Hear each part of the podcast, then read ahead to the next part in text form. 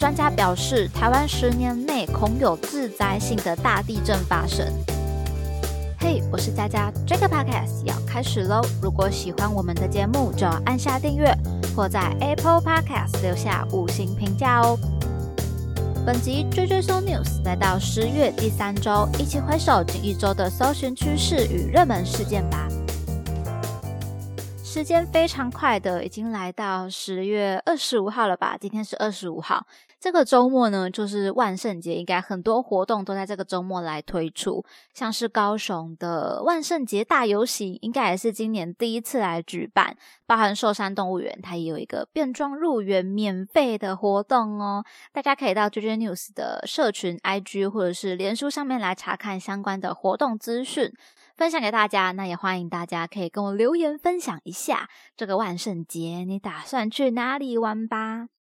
那么看到上周的关键字，首先十月二十五号地震来到二十万笔以上的搜寻，最近的搜寻量中，其实多多少少都会看到地震的出现。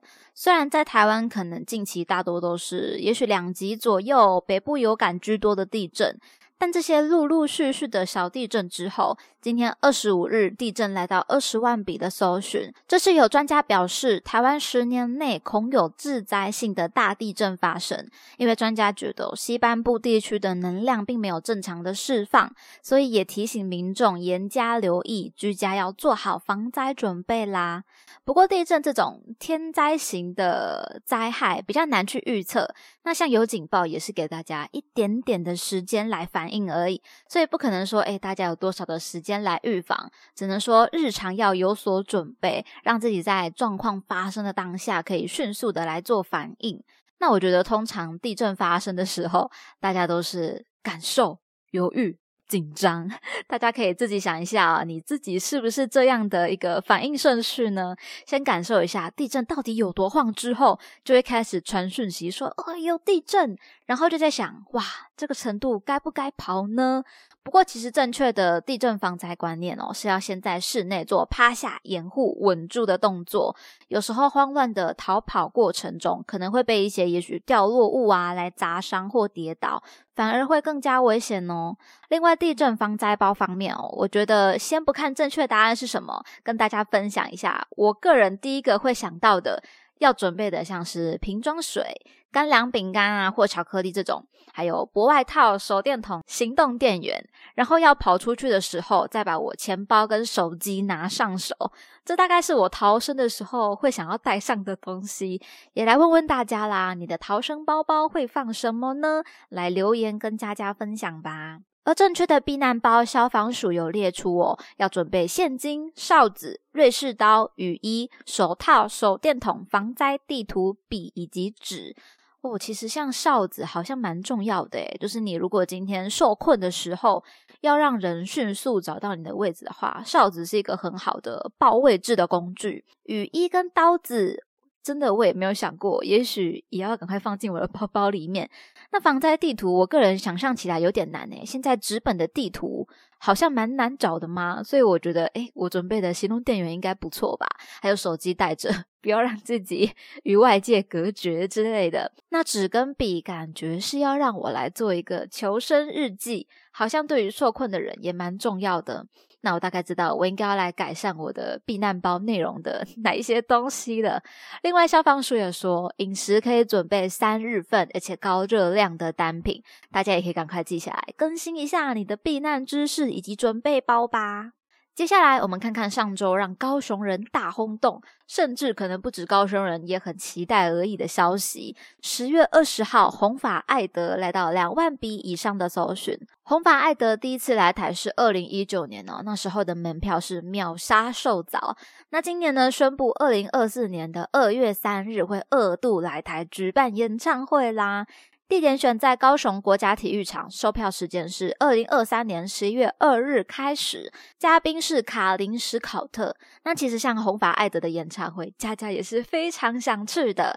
而且我希望可以看到他的 Loop Station 一人乐队的表演。不过我还没有体验过跟全民抢票是怎么一回事。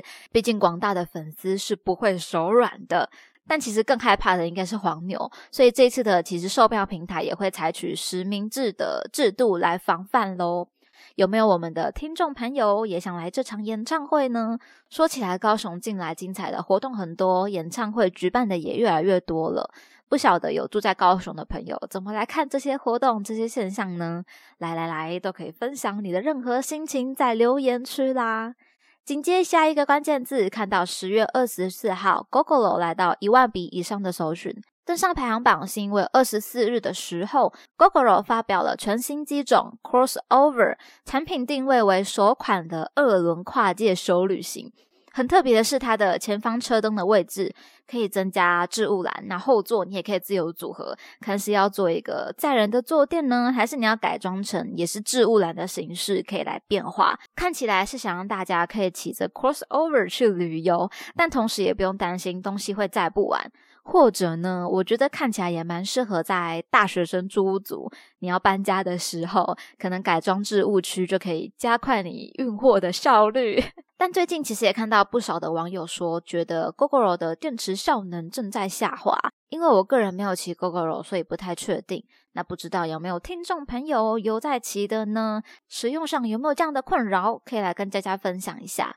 那像如果要增加载物啊，或者说旅游嘛，距离一定会加长，换电站啊，电池效能上，我觉得应该都需要一点加强，或者是它也许要有什么样的更新喽。不过这样的新款，同时也能看出一点点市场的需求，像是大家进来喜欢露营啊，喜欢旅游，但可能。还买不起汽车，或者觉得要养车啊、停车是很麻烦的一件事情，所以这样的商品呢，似乎就可以稍微补足这样的困扰。加上现在的家庭可能就是两个人居多，有点少子化的现象，大众运输也一直在改善啊，或许对于汽车的需求量是正在下降的。不过机车的缺点就是像风吹雨打、太阳晒，加上前面讲的电池站啊、续航力跟旅游需求距离上能不能满足呢？我觉得这些对于这个商品啊，这个趋势能不能推动，都还是蛮重要的影响因素，有待观察啦。大家也可以来跟大家分享你的观点喽。接下来十月十九号，台积电法说来到一万笔以上的搜寻。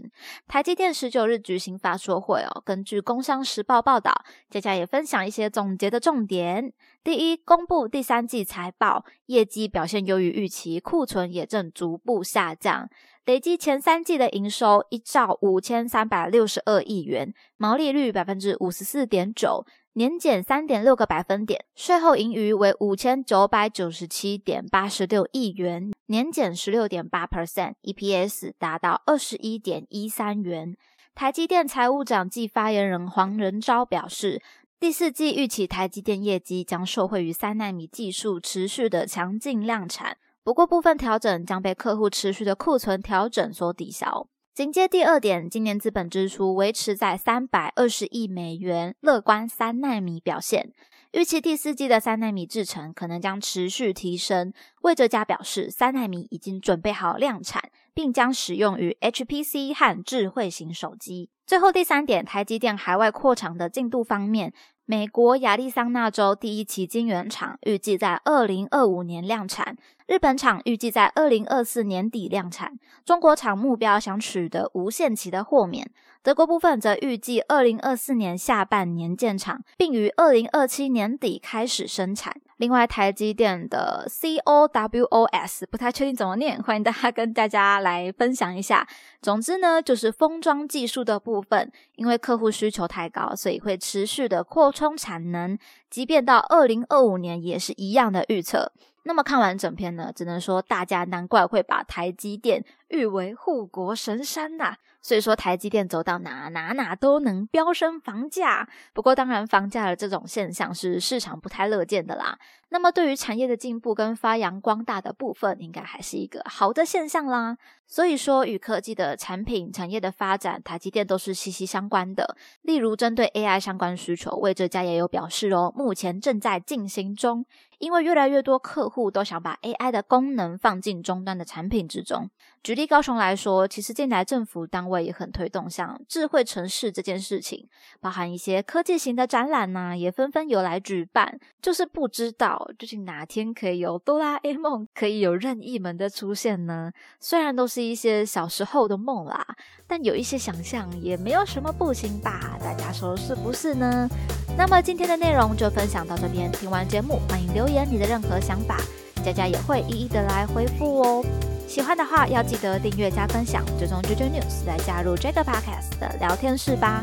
JJ 收 News 系列与大家一起思考与迈进，期待您下次继续收听。我是佳佳，大家拜拜。